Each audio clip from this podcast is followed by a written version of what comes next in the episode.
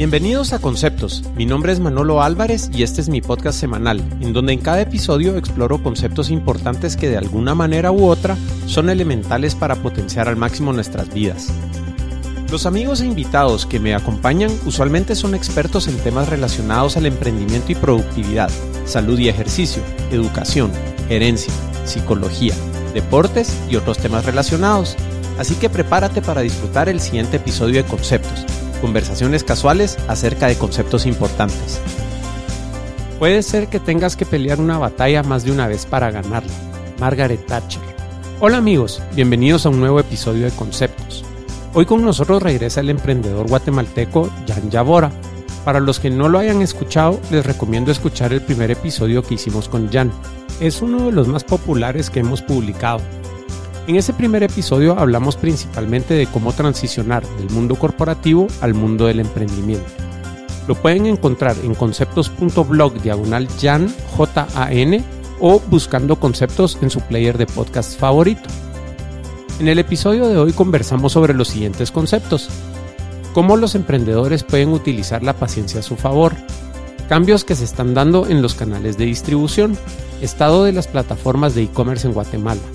Cambios sugeridos para empresas saliendo de hibernación. El aspecto emocional y mental de liderar a una empresa durante la pandemia. Y mucho más. Así que sin nada más que esperar, les comparto mi entretenida conversación con Jan Yabor. Hola a todos, ¿qué tal? Bienvenidos de nuevo a Conceptos. Eh, hoy tengo por acá de nuevo a Jan Yabora. Eh, con Jan grabamos el episodio eh, que clausuró eh, el tiempo antes de, de, cuarentena, pongamos por así decirlo. Lo grabamos el 11 de marzo y fue el último episodio que hicimos en vivo. Eh, es uno de los episodios más descargados que hemos tenido en, en Conceptos. Eh, trata de emprendimiento y justo por eso pues le pedí a Jan que, que regresara pues para contarnos un poco cómo ha sido su experiencia y cómo, cómo su visión de, ver las cosas pues puede ayudar a, los emprendedores ahora en este momento de reactivación económica. Jan, un millón de gracias por hacer el tiempo de nuevo y venir de, de regreso al, al, programa. ¿Cómo estás? Hola Manolo, gracias por la invitación de nuevo. Yo creo que ese es, es otro, es otro capítulo de lo que del cual podemos platicar mucho en situaciones muy diferentes en las que platicamos hace eh, algunos meses atrás. Entonces creo que se puede, digamos, discutir mucho sobre eso porque, mm, porque ha cambiado las cosas muy rápidas en, en muy poco tiempo. Es, es, increíble, ¿verdad vos? Porque cabal ese 11 de marzo todavía nos juntamos a grabar, grabamos acá en mi casa, no había problema de nada. Eh, de hecho, mucho del, del, material que nos generaste, bueno, todo el material que, que, que, nos ayudaste a generar, ni siquiera tomaba en cuenta esto. Y, y, para cuando terminamos de editar y publicamos, ya estaba encima esta cosa, ¿verdad vos? Entonces, es, es impresionante cómo, cómo cambian el mundo y, y, el impacto que eso puede tener en todos, especialmente en, en las empresas, ¿verdad vos? Sí, digamos, esto nos, nos agarró por sorpresa y lo que platicábamos un poquito fuera del aire es de que uno normalmente, eh, cuando pensás en crisis, pensás en crisis, digamos, eh, una crisis económica, una crisis política, pero nunca en nuestros tiempos, digamos, nosotros en, en 41 años que tenemos de, de haber, digamos, nacido, nunca, yo no recuerdo haber pasado por una crisis de, de salubridad, una crisis sanitaria que ha impactado, digamos, no solo a, al país, pero al mundo completo. Eh, y realmente ahorita nos estamos dando cuenta de, de, de, lo que estudiamos en la universidad cuando empezaba el tema de la globalización y que uh -huh. se, la globalización esto y por aquí, por allá. Y ahora somos un, digamos, un mundo no globalizado, pero un mundo integrado donde si afectan a las grandes potencias, por ejemplo China, Estados Unidos, afecta al resto del mundo. Y así es como hemos venido, eh, digamos, estos últimos meses te vienen pegando. Empezó en Europa, empezó en China, seis meses antes de lo que nos tocó a nosotros, y nosotros ahorita tenemos las secuelas de eso, y, y realmente es un impacto muy fuerte. Entonces, eh, uno, uno normalmente no, no piensa que vas a tener que lidiar con crisis eh, sanitarias, ¿verdad? Uno piensa en, en, el tema económico, en el tema político de país. Eh, cada cuatro años uno está viendo eh, qué gobierno va a quedar, por dónde va la economía, por dónde va el país, por dónde van los indicadores. Ahorita, por ejemplo, Estados Unidos, que es elecciones en noviembre, también impacta directo acá.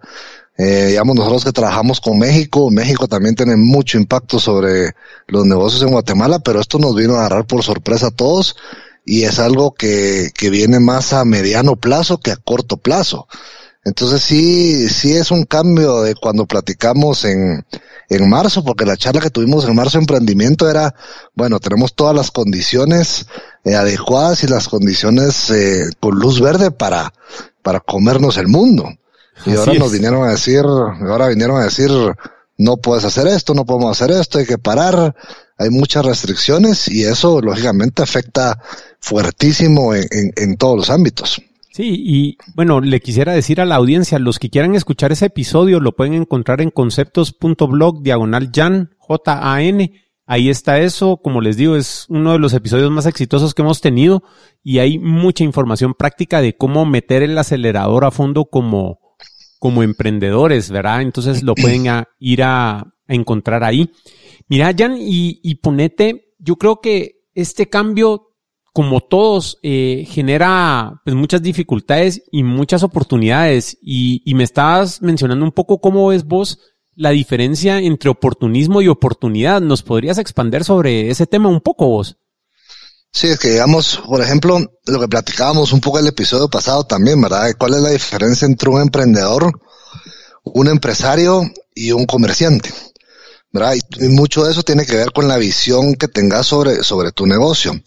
Entonces, digamos, cuando tenés una crisis o cuando tenés eh, una situación como la que nos estamos eh, eh, pasando ahorita, em, vienen muchas oportunidades. ¿verdad? Hay mucha oportunidad en qué sentido. vienen ciertas situaciones que hacen que el consumidor o las empresas o los mercados cambien, digamos, su status quo porque se les forzó a cambiar muy drásticamente algo que no estaban preparados para hacer.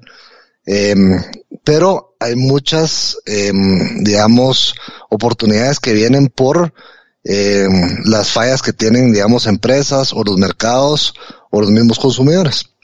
Entonces uno como emprendedor, lo que tienes que tener de primero, digamos, es entender que es una visión a largo plazo.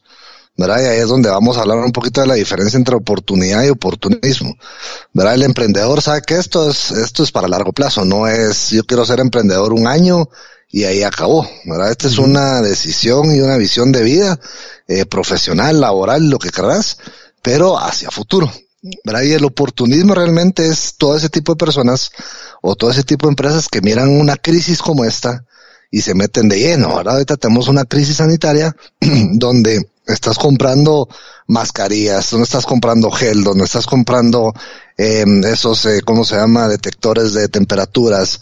Entonces hay gente que se mete lleno a una crisis. Pero el problema con ser el oportunista es que cuando la crisis termina o cuando la crisis aliviana, eh, se pierde, ¿verdad? Ya no tenés, ya no tenés hacia dónde ir. Entonces es muy fácil decir, bueno, yo le voy a sacar, digamos, la raja a la crisis, y voy a traer las mascarillas, pero yo espero, diría yo que dentro de un año ya no estemos usando mascarillas. Entonces, si vos basas tus recursos económicos, tus recursos de tiempo, tus recursos de estructura en atender una crisis, pero descuidas, digamos, el mercado que está detrás de la crisis, porque es lo que está de moda, llamémoslo así, eh, al salir de la crisis, la pregunta va a ser, bueno, ¿y ahora qué hago? ¿Verdad? Es, es un poco, es un poco como esos primeros pasos de, de, del emprendedor, que uno dice, bueno, me voy a meter esto, aquí hay una oportunidad, pero no necesariamente vas a, casarte con esa primera oportunidad.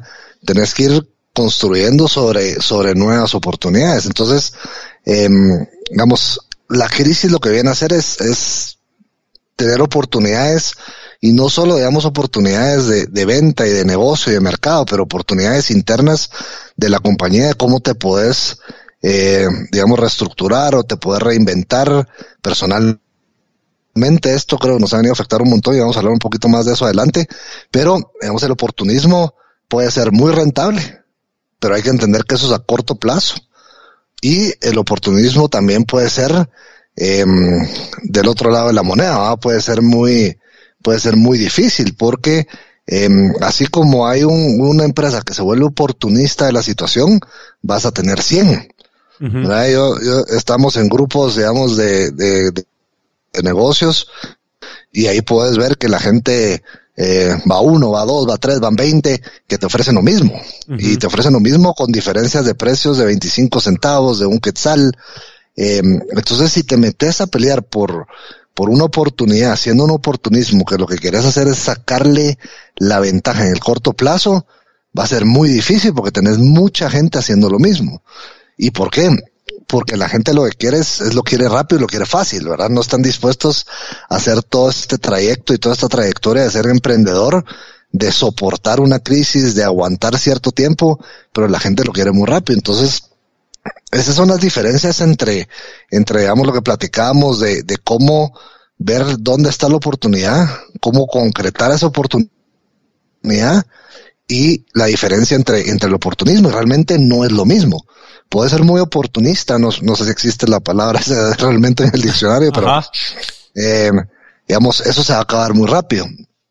Y cuando eso termina rápido, realmente ya no tenés hacia dónde, hacia dónde, hacia dónde ir. Entonces, eh, el emprendedor lo que tiene que hacer es, es realmente evaluar las oportunidades. No todo lo que se presenta va a ser una oportunidad para el giro de negocio en el que estés en el momento que estés.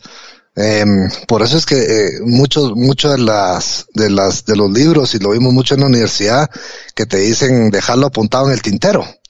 Entonces vas viendo oportunidades, tenés tu cuadernito, lo apuntas y con el tiempo vas evaluando eh, si la oportunidad en ese momento se presenta o no se presenta. Por muy buena oportunidad que pueda ser, puede ser que tu estructura, puede ser que el timing en el que estés, digamos, en el tema de distribución, en el tema financiero, en el tema económico de la compañía en el momento, no la puedas aprovechar.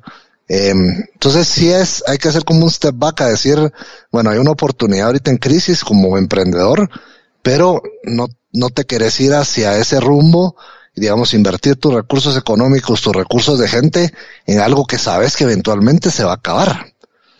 Esto, esto yo creo que es de mediano plazo. Después de esto, eh, salimos de esto, digamos, cuando salgan vacunas y demás, ya no vamos a utilizar una mascarilla. La mascarilla va a regresar a su función original, que es para, para el tema de, de médicos, doctores, hospitales y eso, pero hoy es, es nuestra nueva normalidad. Que a mí no me gusta mucho el, el término eso de la nueva normalidad.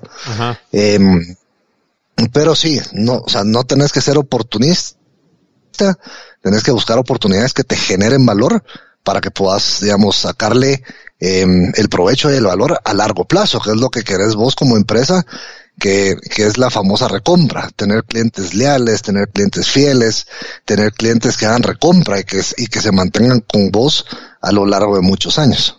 Sí, qué interesante, porque ahorita que te voy a hablar vos, ponete, estaba pensando en, en, en, todo este tema de, de las oportunidades y creo que sí, hay dos maneras de verlo, ¿verdad? Puedes ir a atacar algo puntual o puedes encontrar tendencias que obviamente pues el patrón de los consumidores va a cambiar, eh, dónde van a comprar, van a cambiar, qué es importante para ellos va a cambiar. Entonces puede resultar un poco más útil eh, tratar de entender los cambios en el mercado que se están generando a raíz de, de, de esta crisis, ponete, para poder ver cómo ese nuevo mercado, esos nuevos consumidores que, que, que, todos vamos a hacer saliendo de esto, eh, pues eh, pueden ser atendidos por tu empresa, ¿verdad?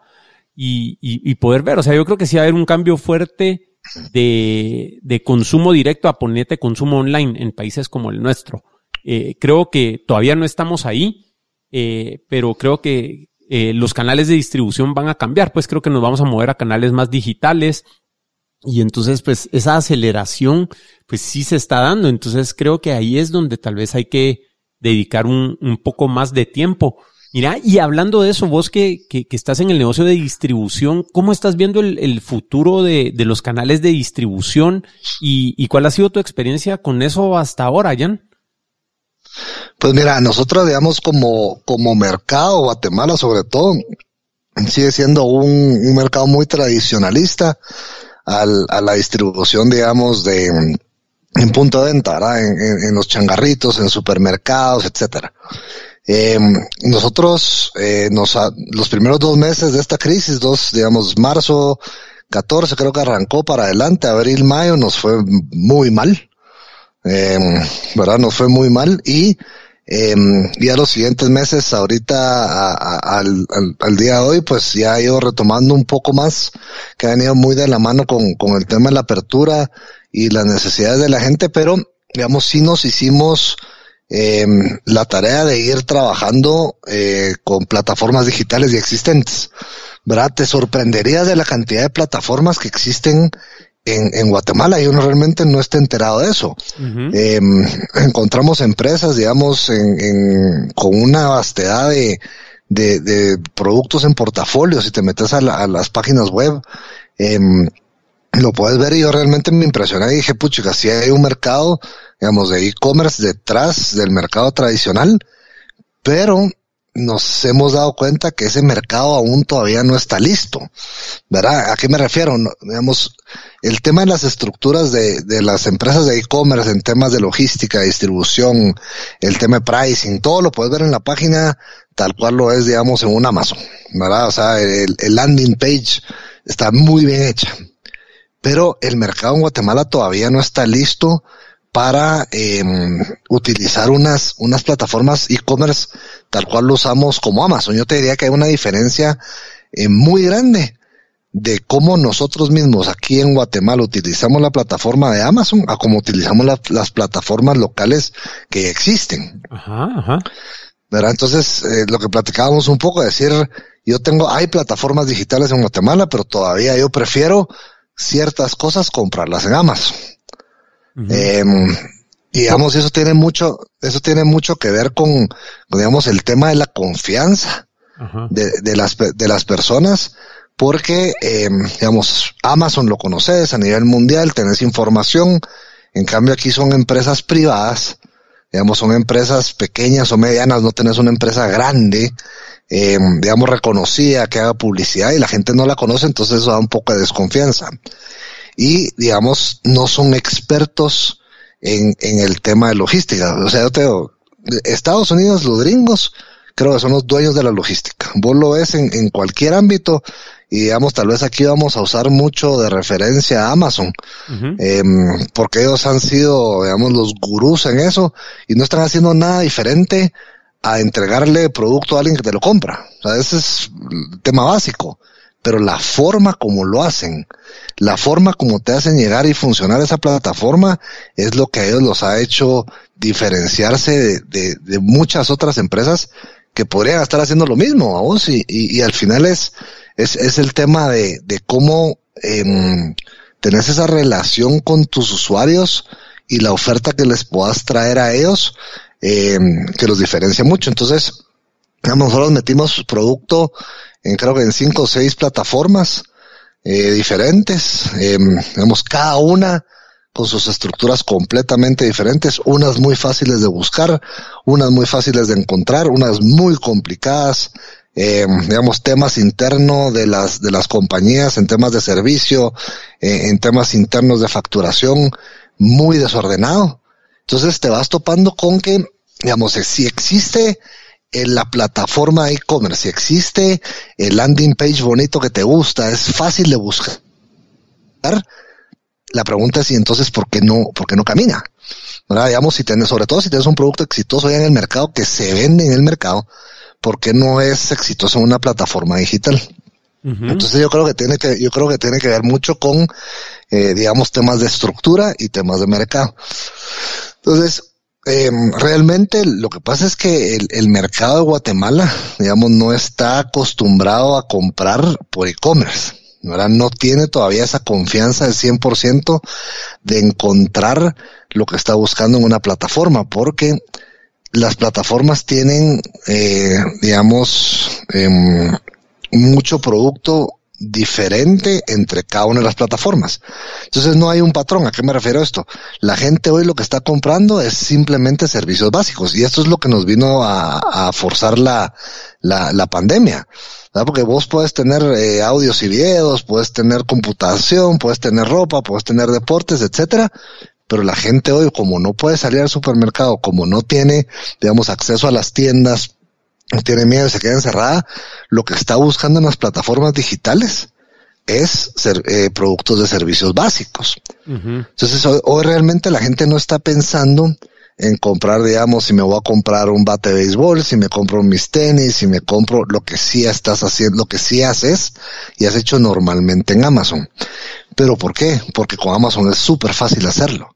¿Verdad? Las plataformas digitales internas aquí no están logrando hacer ese, digamos, ese, ese o proveer ese servicio de la facilidad y la transparencia con, con el usuario. Entonces, uno compara, vos lo que primero que haces es comparar el precio en Amazon, comparas el precio en Guatemala, ¿verdad? Más impuestos, más todo lo demás, pero venís aquí, tenés una plataforma que te dice, bueno, esto cuesta tanto, te lo entregamos en cuatro días, cuatro o cinco días hábiles. Entonces decís, Amazon me lo entrega con Amazon Prime en dos días. ¿Verdad? En lo que viene el courier, cinco días es prácticamente lo mismo. Ajá. Eh, aparte de eso, te cobran envío. Aparte de eso, tener, digamos, tener de la presentación del producto que querés, tenés dos versiones. Entonces te limita mucho eh, las opciones que puedas tener. No es lo mismo ir a un supermercado a ver góndola, que tenés de agua gaseosa, tenés 30 diferentes opciones, pero en la plataforma digital tenés dos. Entonces, eh, digamos, yo creo que estamos muy en pañales todavía en, en, temas de, del e-commerce en, en el país. Eh, yo creo que lo platicábamos la, la, en el podcast pasado, que cuando yo me fui a aquella feria a México, cuando los gringos, estos de Intel le hicieron la, referencia a la gente de México, México todavía se miraba muy atrás versus Estados Unidos, eh, pero eso es una muy buena oportunidad porque muchas empresas hoy ya tenían estos o tienen estos proyectos de e-commerce pero no tiene una división destinada a meterle eh, esfuerzo de gente y económico atrás para hacer una plataforma robusta de e-commerce. Son como proyectos donde ofreces otra opción para poder adquirir los mismos productos.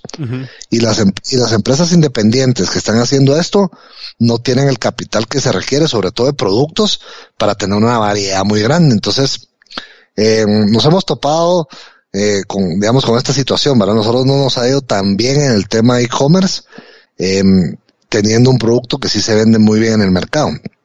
Y tiene que ver mucho también con cómo se los haces llegar a, los clientes, cómo utilizar la base de clientes dentro de estas plataformas.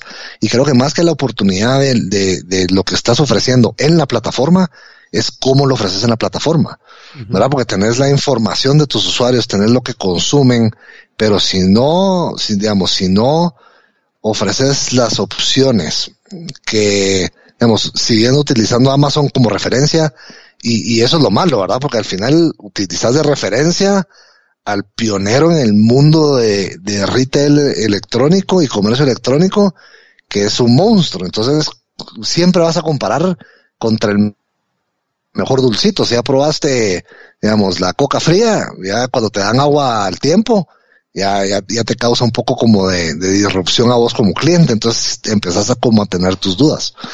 eh, digamos, hay mucha oportunidad para que las plataformas y las empresas que están trabajando con e-commerce eh, hagan, copien esos best practices y le den esa seguridad a los clientes y entiendan a su consumidor, porque hoy ves un montón de productos que están ingresados, pero son productos de empresas que se acercan a las plataformas a decir, mire, yo tengo un producto, lo podemos meter no es la plataforma la que está escogiendo los productos de valor que se mueven en el mercado. Entonces puedes encontrar de todo, puedes encontrar buena calidad, puedes encontrar mala calidad, pero al final no sabes si estás llegando al mercado y al consumidor objetivo que tienes que estar llegando.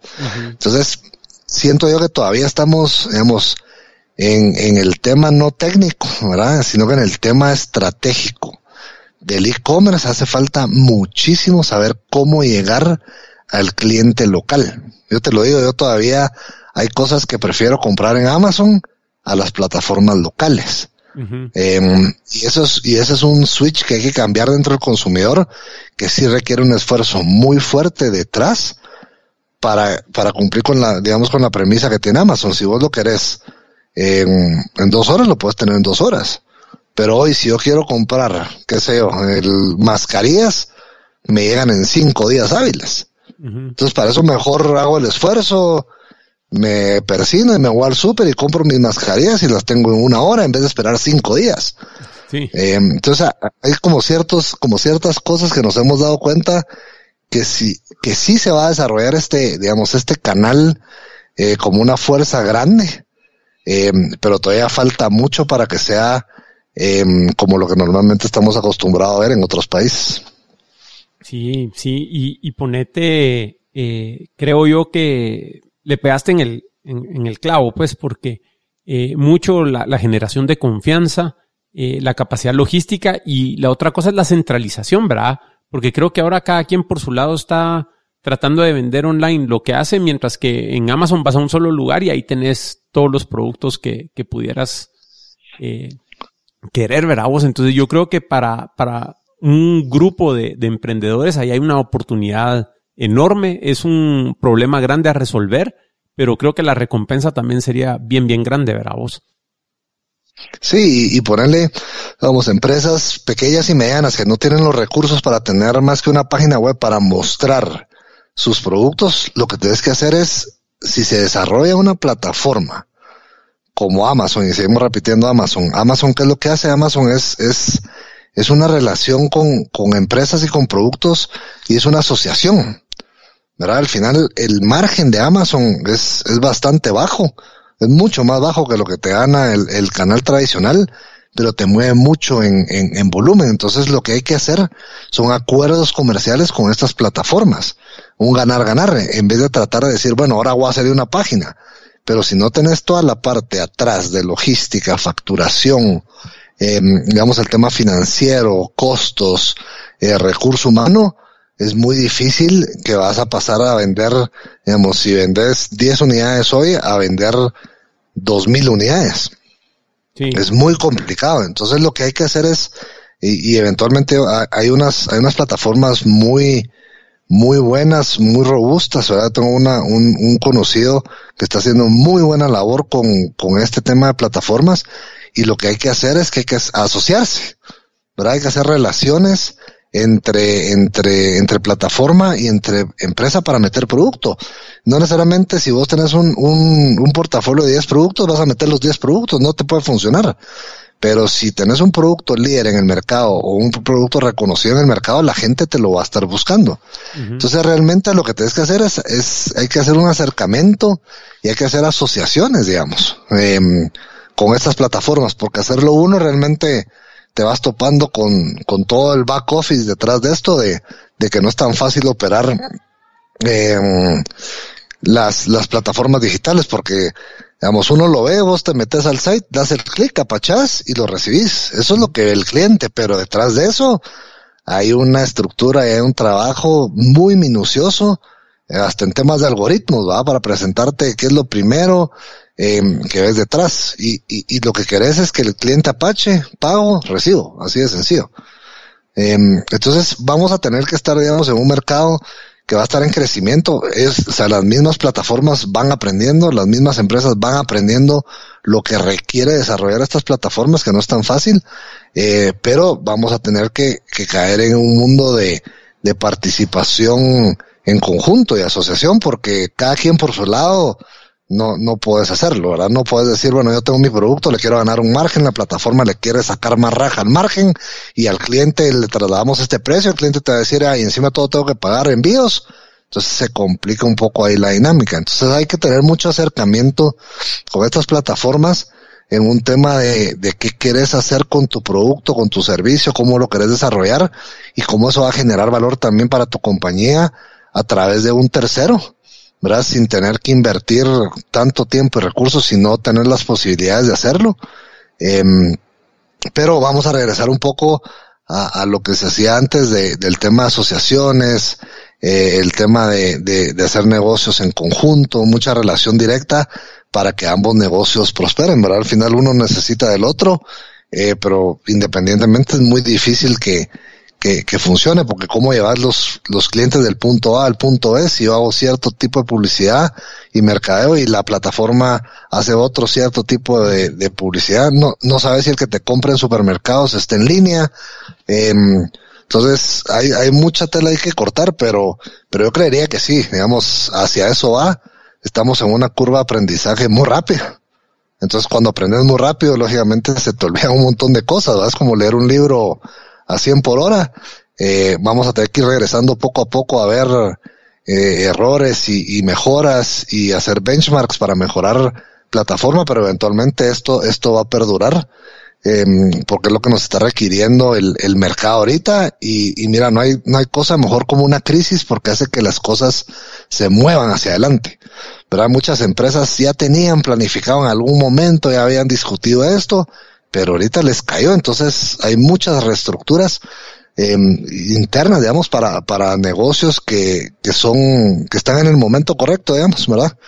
eh, negocios que han venido hace muchos años, que esta crisis lo único que viene es a requerir más de sus productos y servicios, eh, pero que no están preparados. Entonces todo el mundo está corriendo para, para, digamos, unos para no quebrar, otros para sacarle el mejor provecho, y, y, hay muy pocos, digamos, de los que yo he platicado, de lo que yo he visto, que están 100% preparados, que dijeron, bueno, viene crisis, la agarro y me voy con ella. No, hoy no, no, normalmente eso no, no pasa tan fácil. Entonces, eh, se está trabajando mucho en eso, pero si es un canal y es un mercado que va a crecer mucho, eh, yo creería que tiene que cambiar hacia un best practice como lo es Amazon, ¿verdad? Ahí tenés al, ahí tenés esa información pública, puedes ver todo lo que tenés ahí para, para realmente implementar lo que han hecho ellos durante, creo que Amazon empezó que en el 89, algo así, si no estoy mal.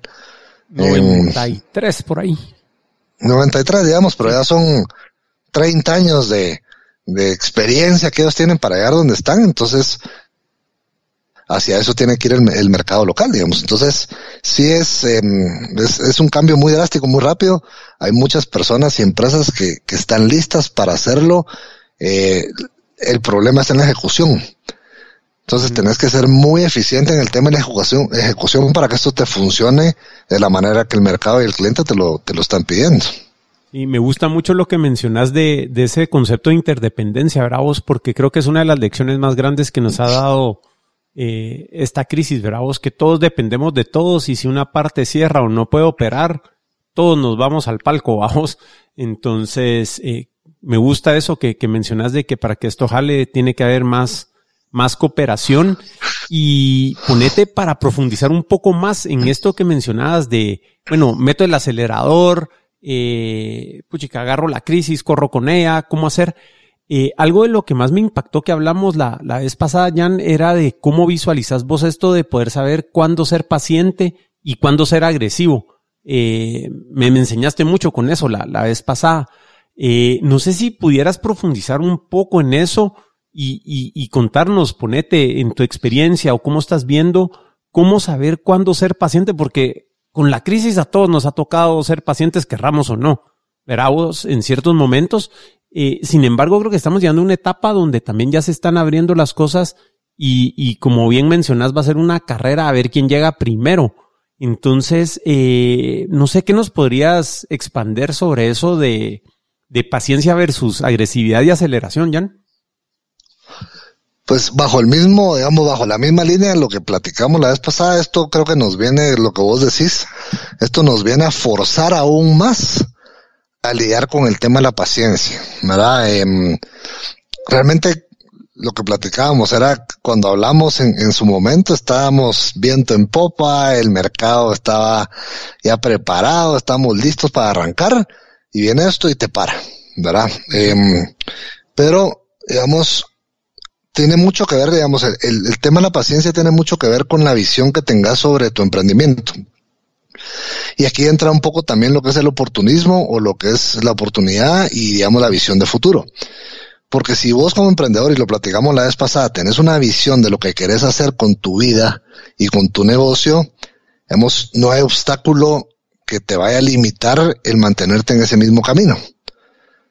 Van a haber, digamos, ciertas altos. Ahorita lo que hicieron en acá nuestra, nuestra carretera de cinco carriles, ¿te acordás, Manuno? Sí, sí, sí. Lo que hicieron es que nos pusieron un par de semáforos.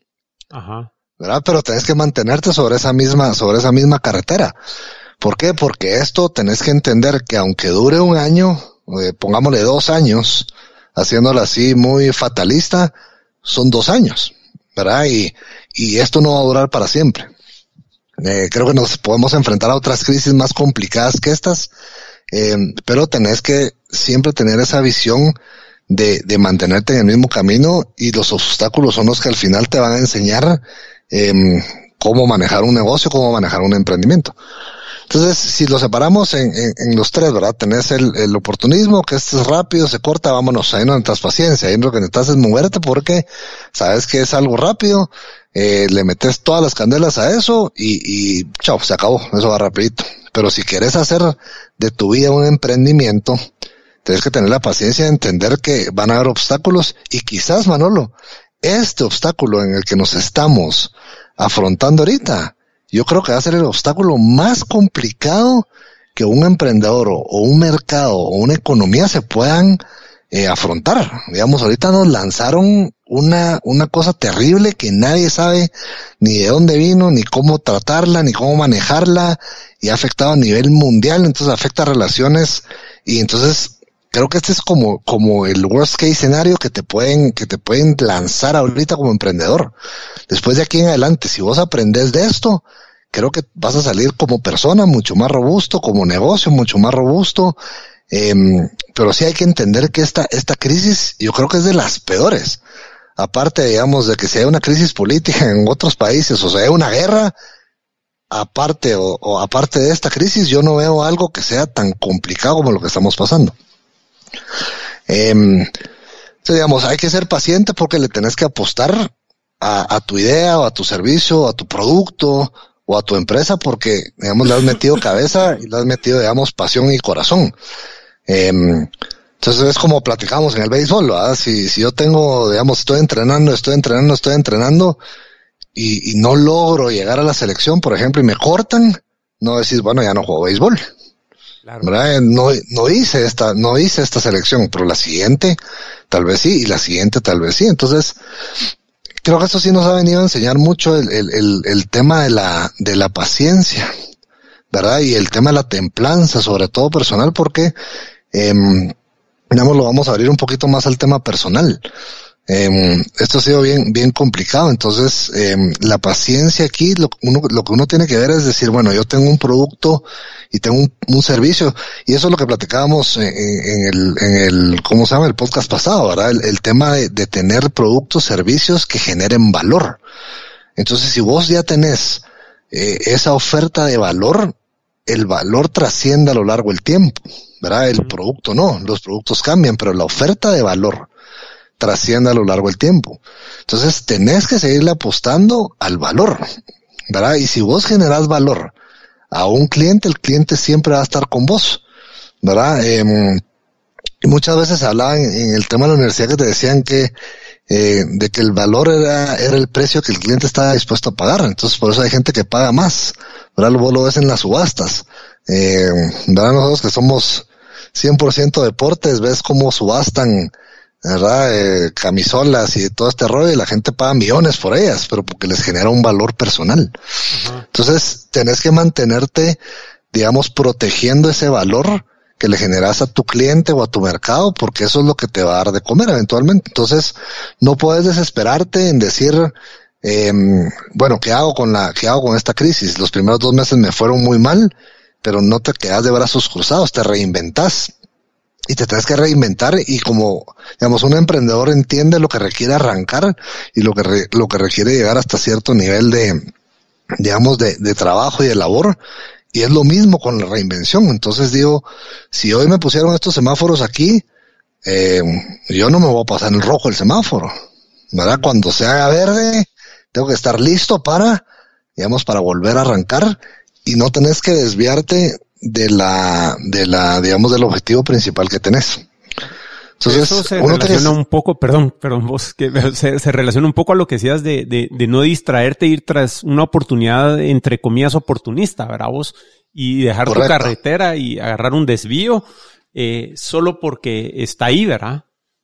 Ajá, imagínate, agarras un desvío, regresas y tu carretera después se abre y ya no tenés cómo ingresar a esa carretera que era muy buena.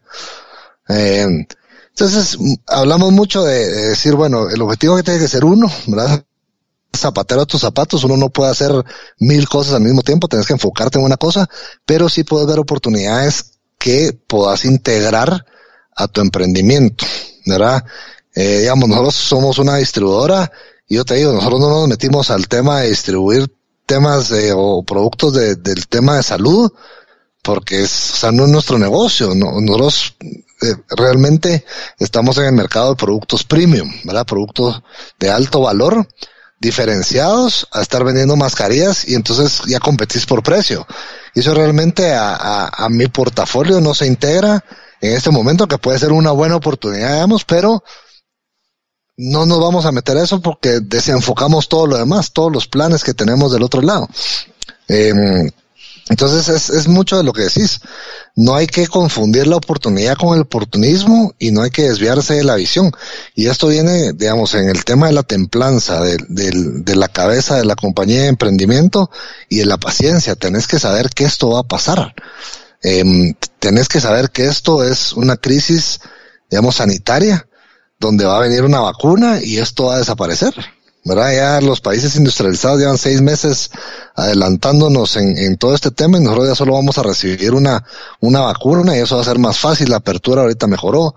Eh, pero tenés que tener, digamos, esa fe y esa confianza en, en, que, en que lo que le estás apostando y le has apostado los últimos años, años, eh, te va a dar resultado a pesar de que estamos en una crisis.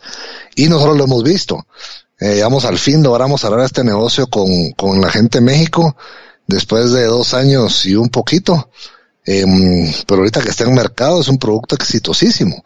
Entonces, tenés que mantenerte bajo esa misma línea, saber en qué semáforo tenés que parar, saber cuándo avanzar y, digamos, hay muchos temas de lo, de lo que, em, que hay que, que hay que evaluar, digamos, como empresa y como emprendedor en este momento que normalmente no lo haces. Claro. ¿Qué, mira, y, y, qué cosas crees que habrían que evaluar ahora que, que no, ponete? ¿Qué, ¿Qué, ha cambiado en tu manera de, de estar viendo, pues, tu empresa y, y, en general para los emprendedores?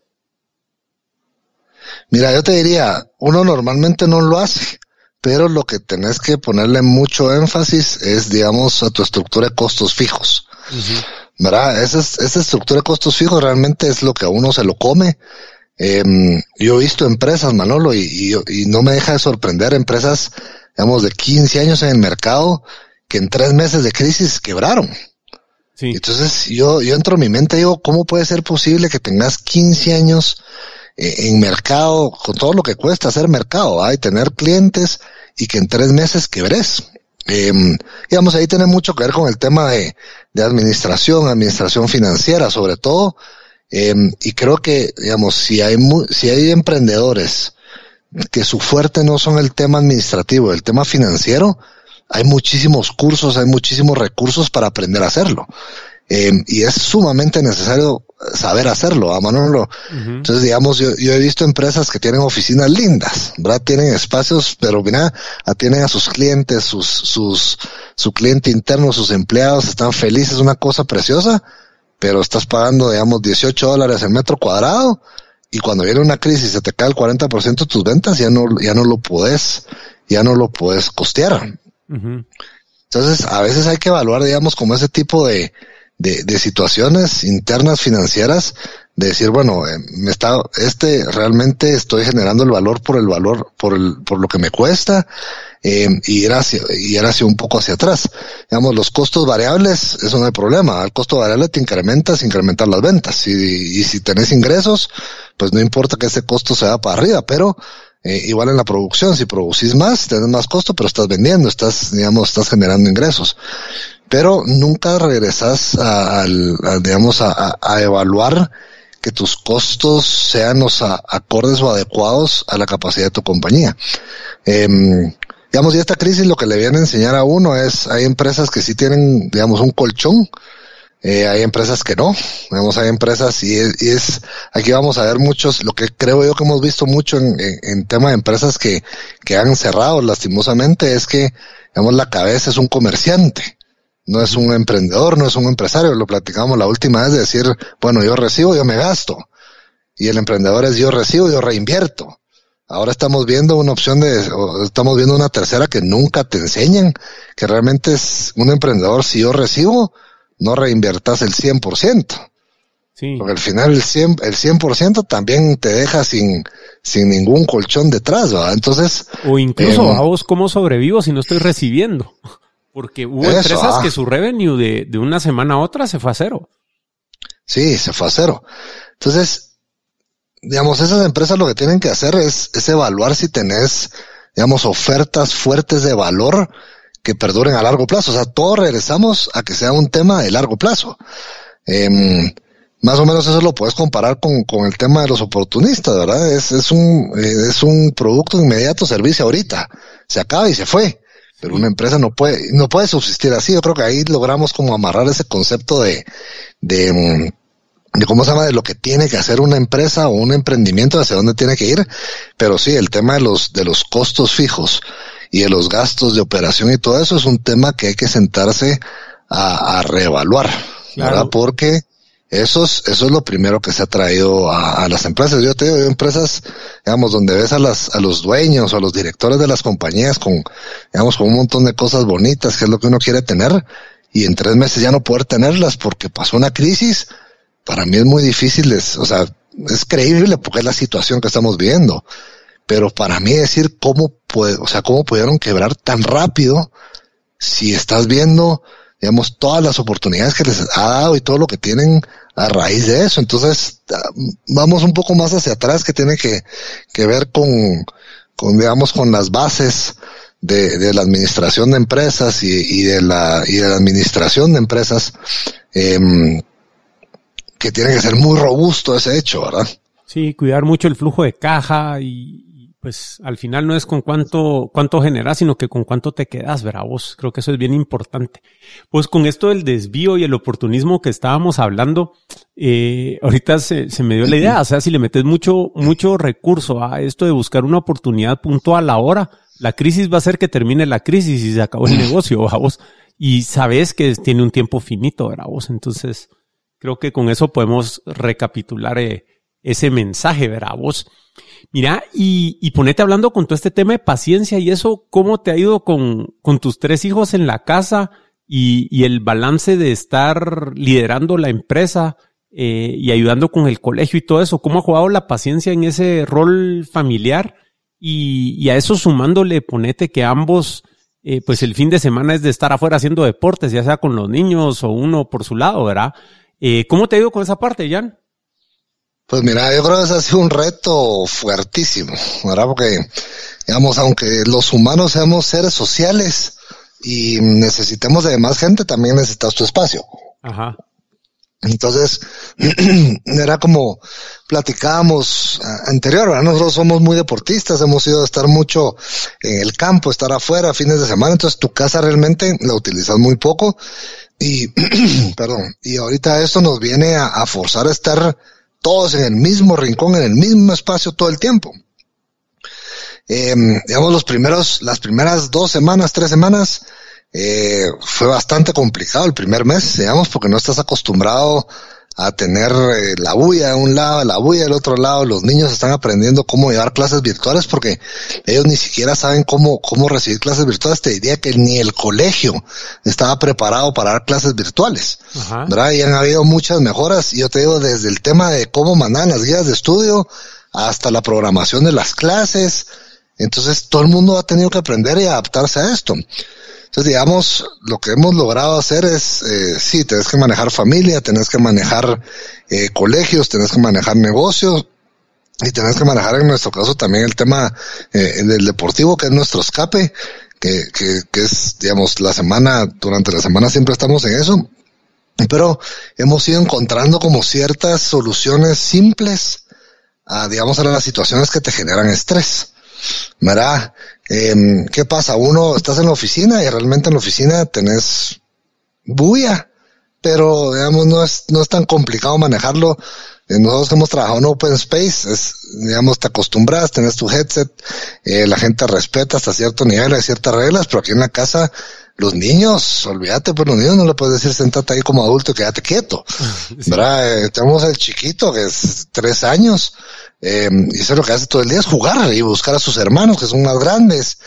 Y después, y después tenemos a, a los grandes que ya, ya necesitan su computadora, digamos, tuve que ir a comprar una computadora nueva, pero digamos empezó a generar mucho estrés entre todos, porque es el típico yo no escucho porque vos estás hablando, yo no escucho porque vos estás hablando, y yo del otro lado, muchacho, estoy trabajando, estoy en reunión, y entonces es muy activo eh, digamos, la casa en el mismo espacio confinado sin poder salir.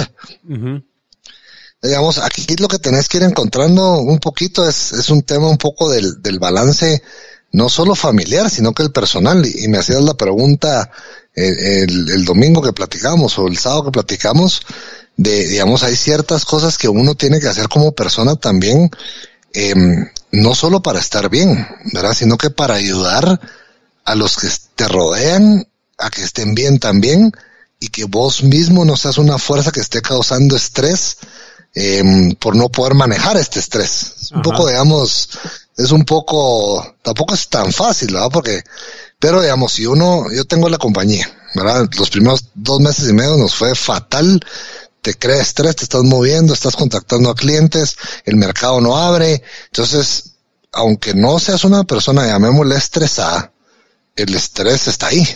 Así es. ¿Verdad? porque cambiamos, nos cambiaron la rutina. Nos cambiamos la rutina desde cómo te levantás hasta la hora que te dormís. ¿Qué es lo que puedes hacer? ¿Qué es lo que no puedes hacer? ¿Qué es lo que te gusta? ¿Cuáles son tus escapes? Hoy, no puedes, estás encerrado en una burbuja. Em, y tenés todo este pánico o miedo, ¿verdad? De, de, que si te vas a infectar del COVID-19, tenés que aislarte y todo. Entonces es demasiada presión la que tenés encima para un cambio muy drástico, muy rápido. Entonces, nosotros como lo hemos manejado, eh, y sí nos hemos dado mucho como a la tarea de, de poder separar, digamos, un poco los espacios de trabajo, casa, colegios, es que hemos ido y hemos buscado, digamos, ciertas herramientas para poder nosotros ayudar a los niños en que ellos estén tranquilos y estén bien. Pero yo sí te puedo decir, yo no sé, no sé, no, no recuerdo, ahorita lo voy a compartir en qué artículo lo leí, que decía eh, algo como esto, decía, si tú le preguntas a mis hijos cómo pasaron la pandemia, cómo les fueron ante la pandemia, y te preguntan qué fue la pandemia y nunca se dieron cuenta, es porque estás haciendo un trabajo y una labor muy exitosa hacia tus niños. Los niños lo que tienen que hacer hoy es, jugar, va. Los niños no, no tienen que preocuparse porque el Ministerio de Salud, que el presidente sale en cadena nacional, en que no podemos ir aquí, en que no podemos ir allá, en que hay que usar mascarilla. Entonces los niños, la vida del niño no, no tiene que estar pendiente de todo lo que está pasando alrededor, sobre todo en una crisis eh, de salubridad. Entonces yo creo, todo decir, mis hijos al día de hoy, creo que hemos hecho muy muy buen trabajo y así están. O sea, mis hijos no tienen miedo, están tranquilos, aunque se, digamos, el tema del colegio les causa estrés porque les quitas, les, les quitaron lo más importante para ellos, que son sus amigos. Eh, el niño se ha, se ha, adaptado muy rápido, los niños se han adaptado muy rápido a esta modalidad de, de, de, Zoom, ¿verdad? Eh, entonces ya tenés Zoom, tenés el Messenger Kids, eh, tenés las llamadas virtuales, entonces se va volviendo como un poco, para ellos hay que hacérselos como un poco como de juego, como normal. Digamos, la vida es bella, decís vos. Tipo la vida es bella, pero digamos en una, en una sociedad o en un, un momento en el mundo donde ellos ya nacen con todas estas herramientas, ¿verdad, Manolo? Nosotros, ¿te acordás? Nosotros creo que el primer juego de video que tuvimos fue el Atari. Sí. Estos, estos, estos chicos de ahora tienen Zoom, tienen Kids, tienen, tienen eh, realidad virtual, entonces es más fácil para que los, que los niños estén bien que lo que nosotros hubiésemos podido estar en su momento, porque nosotros éramos, no teníamos televisión, habían tres canales. Eh, teníamos el Atari cuando era el, el, el, principal que salió, pero ahora tenés Netflix, tenés cable, tenés computadoras, tenés pod, o sea, tenés una infinidad, Audibles, tenés libros. Entonces, formas de entretener a los niños hay. ¿verdad? Y formas de que, y formas de que los niños tengan acceso a sus amigos también las tienen, sin estar físicamente. Entonces, eso, eso creo que los ha ido un montón eh, a estar bien. Digamos, uno como papá, tenés que, tenés que ver de qué forma logras que eso sea eh, más fácil y más accesible para ellos, porque, digamos, si uno como adulto le cuesta manejar el, el estrés de todo esto, eh, si tu hijo está estresado, si tu hijo tiene pánico, si tu hijo tiene miedo, ah, para como papá, uno a veces se cuestiona la labor que estás haciendo, o, te da más estrés todavía, y por el estrés que eso, por el estrés que eso te genera, vos generas más estrés encima de la familia. Sí. Entonces se va volviendo una, se va volviendo una bola de nieve que después es inmanejable. Entonces yo creo que empieza con cada uno, eh, digamos personalmente, eh, el cómo, el cómo manejar esta situación y al ser, digamos, eh, jefe de familia o cabeza de familia, eh, con tu mujer lo que tienes que hacer es sentarte a platicar, ¿verdad? Porque para ella no es fácil, para uno no es fácil, para tus hijos no es fácil, pero tenés que encontrar la manera de que para ellos sea más simple. Si para tus hijos es simple, Manolo, para uno te quitas un peso encima fuertísimo y te puedes enfocar en, en todo lo demás que te tienes que enfocar. Eh, entonces, digamos, sí ha sido un tema de, que vas aprendiendo con el camino, tenés altos y bajos. Eh, y lo que hemos trabajado mucho, digamos, con nuestros hijos es, es platicarles, ¿verdad? Es, es sentarnos a platicar con ellos para ver cómo se sienten, cómo están, abrirles mucho la puerta para que se expresen, ¿verdad? Para que pregunten y, y responderles con la verdad, ¿verdad? No, no es esconderles lo que estamos pasando porque digamos, eh, cada familia pasa por ciertas eh, situaciones independientes y muy personales. Entonces, si escuchas o, o, si han habido situaciones donde compañeritos eh, de mi hija han dejado el colegio porque la familia ya no puede costear el colegio. Claro. Entonces, ellas son edades donde ya entienden los impactos y te dicen, puchica, y, y nosotros cómo estamos, y, y, a nosotros nos va a pasar lo mismo, y voy a perder mi colegio, voy a perder mis amigos. Entonces, hay que ser muy franco con ellos, eh, darles, eh, digamos, el espacio para poder hablar, no forzarlos, va, Manolo, porque no hay que estarles preguntando, ¿cómo te sentís? ¿Cómo te sentís? Pero hay que, hay que escucharlos, ¿verdad? Hacerlo una vez cada dos, tres semanas, ¿cómo vas? Bien, perfecto. ¿Cómo te sentís bien? Han, han, han habido días donde se han desmoronado y uno se dice a las chuchas, están bien afectados, pero como papá te empezás a volver muy creativo y creo que, digamos, esto, eh, te viene a, a, bueno, en mi caso, digamos que nosotros somos muy unidos con, con nuestros hijos y participamos muchos de los deportes y aquí viene la importancia del deporte, ¿verdad? compartís muchísimo, vos lo haces con, con el tuyo, digamos, entonces hay una relación muy estrecha eh, donde es más fácil vos estar como papá y compartir y participar en la vida de tu hijo que como que nunca antes se ha podido hacer, ¿verdad? Porque estamos acá. Entonces, digamos, si yo estoy trabajando y viene mi hijo y me necesita o necesita apoyo en el colegio, lo que haces es parar lo que estás haciendo y le ayudas eh, digamos, desde conectar el bendito internet, vamos, que se cae, que no se cae, que hay tres conectados, hasta, hasta los temas del colegio que no entienden, que están aprendiendo. Entonces se vuelve una relación mucho de, se ha un poco más del esquema de, bueno, él es mi papá, él es el que manda, él es el que provee, a decir, este es mi papá que me está ayudando, que se está involucrando en cosas que normalmente nunca lo harías, va por el trabajo. Entonces, participas en el tema del deporte, participas en el tema del colegio, participas en el tema de su rutina diaria, eh, participas eh, sobre todo, digamos, en, en el tema de, de, del aprendizaje que normalmente le da a un maestro que ahora se lo tenés que dar vos, porque uh -huh. no está el maestro físicamente. Entonces, ha habido ciertas situaciones donde uno dice a la gran chucha, uno piensa como adulto y dice, ¿cómo no puedes hacer esta resta? O ¿cómo no entendés esta palabra? O ¿cómo no puedes hacer esto? Porque uno, como ya lo sabe hacer, uno comete el error de decir, pero es fácil, pero para ellos tal vez no. Uh -huh.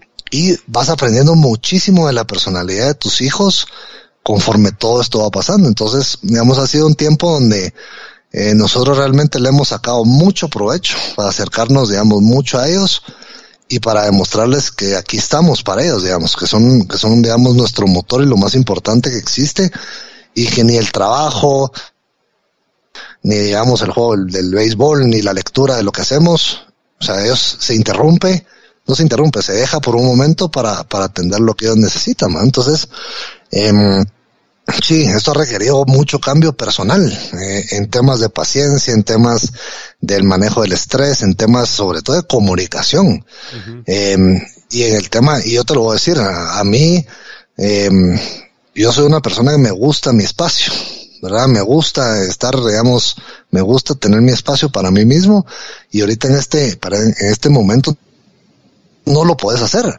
y he tenido que también aprender a, liberar esos, digamos, a decir, no lo voy a poder tener tanto, pero genera, digamos, estoy cambiándolo por una relación más directa con, con mis hijos y una relación directa familiar mejor que, genera, mira, muchísimo valor. Y aquí, vas, aquí es donde uno va entendiendo eh, el, el, tiempo de calidad, ¿verdad? Y, el tiempo de cantidad con tu familia, que al final, digamos, si yo no pues logrado ver a, a, mis compadres, que son mis hermanos, a mis amigos, a mis compañeros de equipos, eh, realmente eso, eso te quita mucho, pero lo que tenés aquí te genera tanto que trabajas en eso independientemente si, si te lo planteas como un objetivo.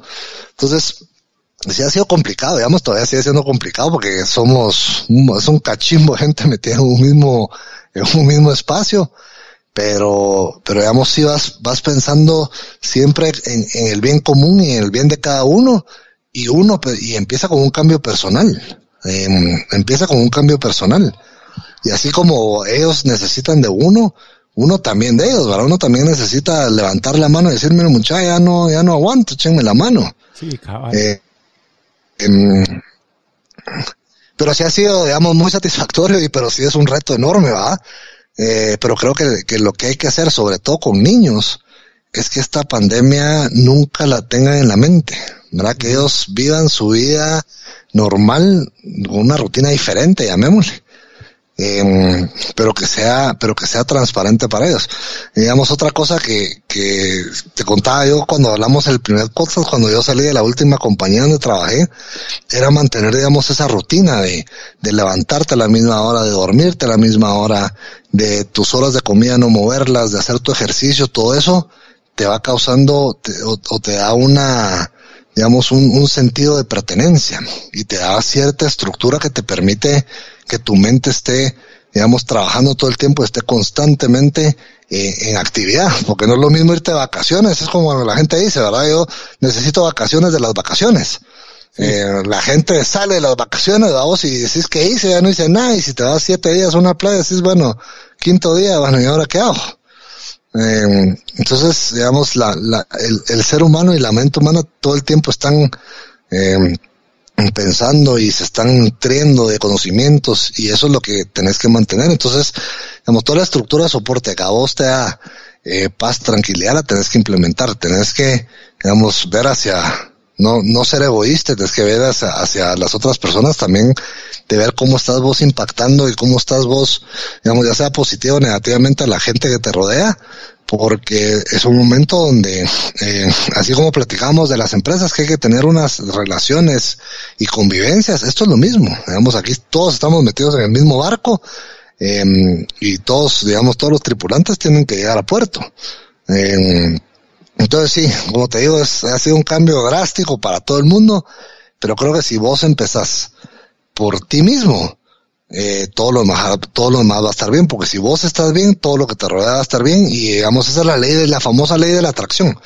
Una vez vos estés bien, todo lo que te rodea va a estar bien, ¿verdad? Y no va a ser fácil, pero, digamos, tenés, tenés mu muchas, eh, oportunidades u opciones o, cosas que puedes hacer para, para ir liberando esos, esos tipos de estrés que son tan fuertes, ¿verdad? Sí, es, es, impresionante oyéndote hablar lo similar que es la situación personal y la situación de emprendimiento en las empresas, bravos.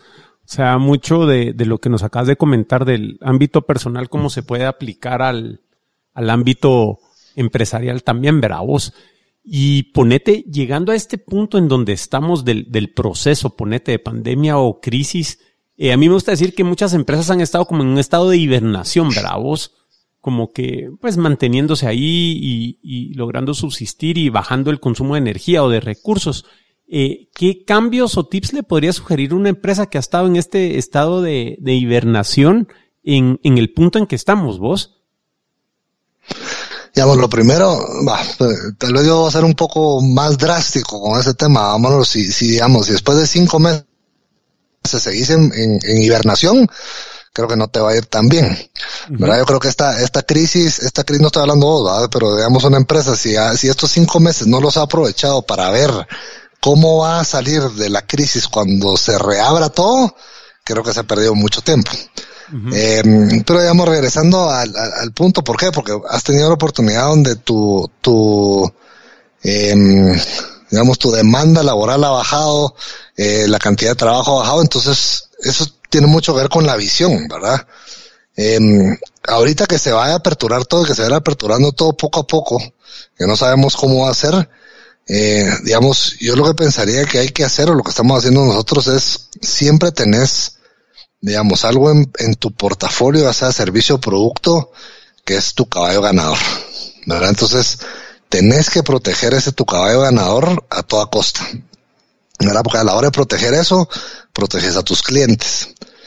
Tenés que entender, digamos, la situación en la que estás metida y tenés que identificar los cambios más importantes que se han dado dentro de tu compañía por esta crisis. Y ahí tenés, digamos, muchas áreas de mejora para empezar ya a hablar, digamos, de lo que platicamos al principio de la charla, que era el tema de la reestructuración, em, de mover ciertas piezas a ciertos lugares, evaluar, digamos, el tema de tus costos fijos, ¿verdad? Porque al final el negocio lo que manda es el número. Independientemente de todo lo que hagamos, el número es lo que es el indicador de, de, de tu sanidad. Entonces tenés que o sea, hacer una introspección como para adentro. ¿Verdad? Es, es decir, bueno, ¿cómo, esto, cómo está mi estructura eh, diseñada? ¿Cómo, ¿Cómo y qué ha sido golpeada o cómo y qué ha resistido esta crisis? Y entonces enfocarte como en todas esas áreas, esas áreas de soporte que te han permitido que tu compañía hoy todavía esté a flote y estés aguantando, digamos, esta crisis. Eh, aparte de eso, lo que tienes que entender es que, digamos, el mundo cambió en el sentido de, de, de, de, de cómo las, las personas van a, a tener el, el, sus, sus hábitos de consumo, sobre todo, que es lo que van a estar pidiendo las empresas, dependiendo del negocio al que te, al que te dediques. Pero tenés que ir viendo cómo los países, digamos, que ya pasaron por esto, que son las potencias mundiales o están pasando por esto, están desarrollando oportunidades para sus mercados para que cuando esto arranque eh, puedas estar sobre la marcha. Eh, que generen, que generen valor, ¿verdad? Entonces, no es lanzarte al mercado, se abrió una oportunidad y la agarro. O sea, recalquemos de nuevo la diferencia entre el oportunismo y la oportunidad. Pero yo creo que muchas empresas ahorita lo que tienen que hacer es evaluarse internamente para ver qué sí les funcionó, qué no les funcionó. Y hacia adelante, qué va a hacer match con lo que está requiriendo el mercado, porque mira, la información la tenés. ¿Verdad? Estás viendo lo que está pasando en, el mundo completo. Tenés que meterte a investigar y decir cuáles son las nuevas tendencias o hacia dónde se va para ver si empata con lo que estás haciendo. ¿verdad? Si no empata con lo que estás haciendo, por más que inviertas, el mercado no te lo va a comprar pero tenés que ir buscando opciones que vayan empatando con este nuevo estilo de vida dentro del negocio, industria, eh, ya sea producto, servicio, de lo que estés ofreciendo, para que eso realmente te permita a vos, eh, digamos, retomar lo que ya tenés. Y, y, va a haber un punto donde dentro de la compañía vas a tener que decir eh, temas de estructura. ¿Verdad? Esta, el enfoque esta posición funcionaba para esto, ahora tiene que hacer esta otra cosa eh, evaluar si, si realmente la capacidad de los equipos dentro de las compañías están diseñados para hacer lo que se requiere, eh, lo, lo que requiere la compañía para darle ese, como ese empuje. Sobre todo más que ahora, ahora, perdón, ahora más que nunca, eh, es cuando tus empleados o cuando los colaboradores de la compañía es donde tienen que estar más comprometidos con la empresa. Sí. ¿Verdad? Porque este es el compromiso va a sacar adelante a todos si los, em, si los colaboradores no están comprometidos. Va a ser muy difícil que esto camine porque vamos cuesta arriba, digamos, la loma está cerca, pero si no tenés quien le empuja con vos, es, va a ser muy difícil que lo alcances. Entonces yo creo que tiene que ir por ahí, digamos, eh, tienes que valorar internamente lo que te funcionó, lo que no te funciona. Lo que te funciona es fortalecerlo, lo que no te funciona es ver si lo cambias, lo modificas o lo alteras para que te funcione. Si no te funciona, descartarlo. O sea, hoy, si no te funcionó en una crisis, la crisis lo que te viene a demostrar es lo que funciona y lo que no funciona. Lo que no te funciona para sustentar una crisis, quítalo. ¿Verdad? Eh, eventualmente eso no te va, no te va a ayudar y te está costando tiempo, recurso, dinero, eh, un montón de cosas que no te están funcionando, no te están dando frutos. Entonces, usa eso para fortalecer lo que sí te está dando frutos. Eh, y lo otro que tienes que entender que vas a salir a una carretera, digamos, todavía con semáforos. Eh, va a tomar un poco más de tiempo, la recuperación no va a ser acelerada, ¿verdad? Va a ser progresiva y tenés que entender que tenés que mantenerte bajo la misma línea. Si digamos hoy facturas el 60% de lo que estabas facturando, ya estás facturando 60%. Estuviste facturando 20, 25% los primeros meses, ahora ya vas por 60. Entonces tenés que esperar al llegar al 100, pero tienes que tener ese, esa, esa paciencia, esa templanza, de decir, ya voy a llegar ahí. Es como cuando, digamos, cuando te quebras algo, ¿va, Manolo? Nosotros que jugamos béisbol, eh, te quebras la muñeca, estás dos meses fuera, pero no quiere decir que por estar dos meses fuera no recuperes tu nivel cuando regreses. Y cuando regresas tenés que empezar poquito a poquito y a los dos meses después de la fractura y lo que agarras, bueno, de patojo, ¿verdad? porque ahorita ya nuestras edades ya nos toma un poquito más. Em, va a tomar tiempo, pero eventualmente vas a llegar a donde estás.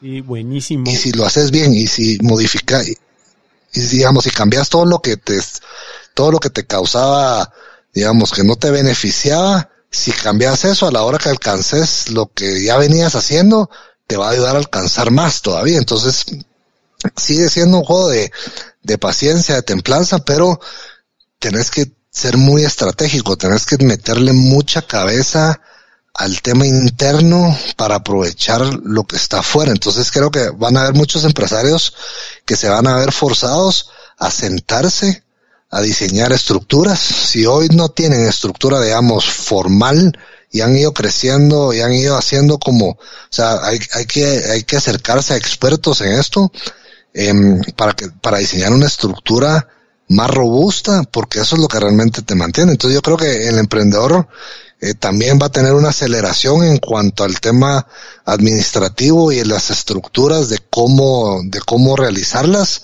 para que su negocio prospere, ¿verdad? Entonces, em, digamos, no solo empresas ya, ya establecidas, grandes que tienen estructuras que ya solo van modificando y van cambiando, pero también las pequeñas tienen que tener eh, lo que te enseñan los libros prácticamente, ¿verdad? Eh, una estructura bien definida, con funciones, y eso te va a facilitar mucho eh, el poder arrancar de nuevo. Genial, Jan, vos, eso está valiosísimo. Mira, y para ir cerrando ya este capítulo 2, te quería preguntar qué oportunidades estás viendo que se van a abrir, tal vez en términos generales, en los siguientes meses. Eh, a nivel, digamos, mercado, eh, mucho de lo que platicamos es hacer como relaciones directas con compañías que ya están establecidos en el mercado. ¿Verdad? El, digamos, el empresario siempre está viendo oportunidades y esa interdependencia que tenemos entre productos, servicios, mercado y canales, creo que se va a hacer mucho más robusta. eh, porque aquí vamos a entrar en un periodo de colaboración. Creo que va a desaparecer mucho el tema de la competencia egoísta, ya ¿Verdad? Que yo tengo un pedazo de mercado, vos tenés otro, yo tengo otro, y cada quien mira cómo se defiende. Hoy vamos a entrar a una, a una, en una época de, digamos, de colaboración mutua, eh, para beneficio eh, común, no solo el beneficio propio. Creo que va a ir mucho hacia ahí. Eh, y no, y, eso se va a abrir no a, la misma industria, sino que a industrias eh, complementarias. Entonces creo que ahí hay, ahí hay mucha oportunidad de trabajar de la mano con marcas importantes, con eh, mercados importantes. Em, también creo que va a haber mucha oportunidad en, digamos, nosotros somos importadores, voltear a ver el mercado local y el mercado de la producción local.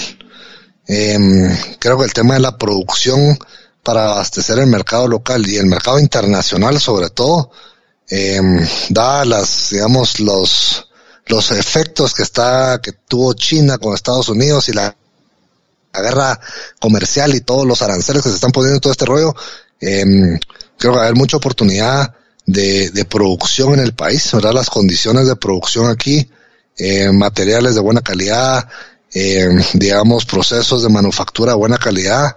Creo que eso va a estar muy, muy de la mano. Eh, y el otro tema que creo es que va a haber mucho emprendimiento, Manolo. Va a haber muchísimo emprendimiento porque, eh, digamos, mucha gente está suspendida, o sea, tristemente, muchas, mucha gente quebró. Y ahí sí como decimos, En, el buen chapín la necesidad tiene carechucho. Eh, y la necesidad, muy, muy como el miedo de lo que hablábamos la vez pasada, o el miedo te paraliza o te mueve hacia adelante, pero esto va a hacer que mucha gente cambie su forma de pensar, eh, porque obligadamente llamémosle, ¿verdad? Porque te sacan de esa zona de confort de trabajar para alguien, estar en comunidad. Hoy, digamos, si ya veníamos hablando de que las em- empresas, las carreras dentro de las compañías hoy ya son más cortas, ya no tenés carreras de 30 años, sino son carreras de 10, 12 años que ya son consideradas largas. Eh, de aquí para adelante va a ser, va a ser mucho menos, ¿verdad? Porque yo he participado en varios foros de, de recursos humanos a los que me han invitado y se está hablando, se está hablando mucho de home office, de coworking, se ha hablado mucho de, de temas de servicios profesionales, entonces todo esto va a ir cambiando digamos, esas estructuras de, de compañías, entonces va a haber mucha oportunidad de poder ofrecer servicios eh, digamos, si vos sos un experto en algún tema o en algún, digamos, en alguna carrera, eh, poder ofrecer al mismo tiempo a diversas empresas tus servicios, eh, a estar contratado bajo una sola que no puedes, digamos, atender a la competencia. Entonces, creo que haber mucha oportunidad en estructuras internas de contrataciones, nóminas y eso que va a permitir que una persona experta, digamos, hablemos de sistemas que es como lo más fácil, pueda ofrecer servicios a muchas compañías diferentes de la misma industria. No, no, van, no van a haber muchos limitantes para las, para las personas que, que estén fuera ya de este, o, o, tuvieron que salir por esto. Entonces creo que eh, van a haber muchas oportunidades de esas eh, sí va a cambiar, digamos, eh, nos vamos a, acelerar mucho a lo que el, los países industrializados tienen hoy, pero lógicamente los países industrializados están en la misma aceleración, entonces ellos van otros 20 años adelante con las cosas nuevas que están desarrollando, pero nos vamos a ir acercando más a lo que vemos que funciona hoy como eso, entonces oportunidad de ver muchísimo. Buenísimo, Jan, pues valiosísimo como siempre tus aportes. Te quería preguntar, ¿hay algo que, que, no hayamos tocado hoy que quisieras dejar como cierre para la audiencia? Eh, algo de lo que no hablamos que, que quisieras agregar todavía vos. Eh, digamos, yo creo que aquí abarcamos un montón de, digamos, de cosas eh, que trascienden un poco el tema del emprendimiento, ¿verdad? Que es, es yo te lo haría en, un, en un espacio más personal. Eh, digamos, nos quitaron muchas cosas a las, de las cuales, de las cuales teníamos que realmente no le generábamos mucho, o no le damos mucho valor porque ahí estaban. Em, y creo que hay que voltear un poco más hacia adentro como personas para hacer, digamos, para mejorar como personas. Em, creo que el tema de la espiritualidad, Manolo, es muy importante, ¿verdad? Llamémosle espiritualidad, no le llamemos religión porque eh, cada quien cree en lo, en, lo que desee creer, digamos, pero el tema espiritual, eh, rendirle cuentas a una fuerza mayor que te está dando, eh, digamos, oportunidades que puedes aprovechar y las cosas que puedas tener a la mano y poder valorar eso, creo que es muy importante. Em, y creo que también en, el tema, digamos, en este plano personal y plano familiar, lo que tenés que hacer es hacer una introspección hacia adentro, porque eh, tenemos un mundo que es muy cambiante. Y nos estamos dando cuenta que cambia cada vez más rápido. Eh, digamos, no estamos viviendo esas, esas situaciones en el lejano oriente donde hay guerras, eh, Dios nos libre, pero nos podemos topar con, con estas crisis humanitarias, sanitarias, eh, recurrentemente y muy fácil y muy rápido. Vamos, nos quedan 40 años de vida, primero Dios. Eh, pero las generaciones que vienen atrás se pueden topar con esto otra vez y muy rápido. Entonces, creo que tenés que valorar mucho el, el tema personal y eso es algo a lo que uno no le dedica tiempo. Eh, entonces, digamos, yo, creo que ese tema, digamos, el tema familiar, el, tema de espiritualidad, eh, el tema de agradecer el, el, el poder pasar esta crisis o el, el, ser afectado por esta crisis y cambiar, digamos, tu forma de ver las cosas y salir adelante esta crisis, eh, es muy importante. Creo que eso viene de la mano y, es, es lo que mucha gente no, no hace normalmente, es dedicarse tiempo a uno mismo para, para cambiar. ¿verdad? Eh, y para valorar lo que tenés alrededor y para, y para realmente, eh, digamos, tener esas áreas de mejoras que al final lo que hablábamos hoy era de la ley de la atracción, todo eso va a afectar lo que vos hagas. Entonces, si uno está mal internamente, todo lo que hagas va, va a estar afectado por eso. Eh, entonces yo te diría, digamos, la lectura siempre es importante. Eh, hay muchísimo, hay muchísimo, digamos, bibliografía de, mm, motivaciones, de temas personales, etcétera. Eh, digamos, el tema de la espiritualidad, ¿verdad? El ser agradecido con, con las oportunidades que tenés y, y con y prácticamente con tener vida, ¿verdad? Y la actitud, Manolo. La actitud ante todo es la actitud hacia adelante, nunca hacia atrás. Es como la flecha, ¿verdad? La flecha solo atrás para agarrar aviada y, y eventualmente tenés que ir entendiendo que las cosas no se van a dar rápido. Eh, pero si le pones fe, si le pones trabajo y si le pones dedicación a las cosas, eh, la fórmula no puede fallar. Eh, y esto, digamos, esta crisis hoy, y tal vez esto es como una reflexión más personal, al final ya hemos platicado de negocios y mercado y todo, pero empieza con uno mismo. Eh, y hay que trabajar en uno mismo, hay que darse el espacio de trabajar en uno mismo. Eh, mucha gente, por ejemplo, dice, ah, es que yo el psicólogo, digamos, hay gente especialista como psicólogos, pero el psicólogo no es ir a hablar con un psicólogo solo porque uno tiene un problema, que es como el tabú de siempre.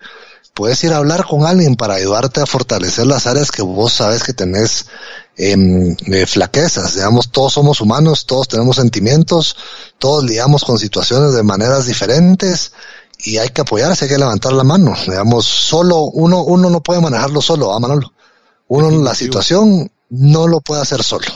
Necesitas una base de soporte, ya sea la familia, ya sean tus amigos, ya sea una empresa, ya sea una persona especializada en algo, pero si vos sentís de que estás, digamos, está, es una carga muy fuerte que soportar, es, es correcto, así es, es una carga muy fuerte que soportar y solo no lo puedes hacer. Entonces, ayúdate, hay que ayudarse uno, eh, digamos, sobre todo mentalmente.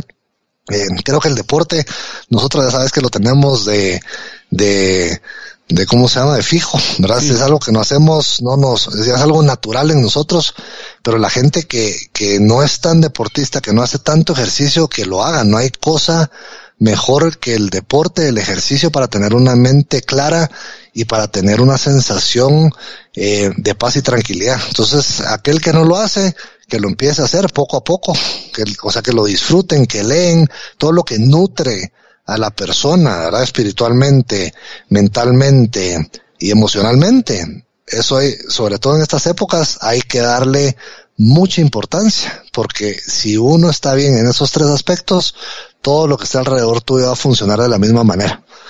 Eh, y eso creo que es algo que uno eh, no le da el suficiente valor y creo que es la mejor época para hacerlo y digamos con ese ejemplo también puedes vos ayudar a la gente que no que no lo esté haciendo y creo que eso es lo que nos va a sacar adelante como persona eh, y como sociedad, ¿verdad? Porque esto es muy difícil, esto es muy difícil por lo que estamos pasando.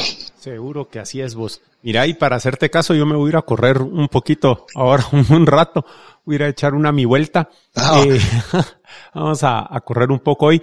Mira, eh, y aprove aprovechando hoy que es 12 de agosto y estamos grabando vos, ¿quién va a ganar la Serie Mundial en esta temporada de 60 juegos?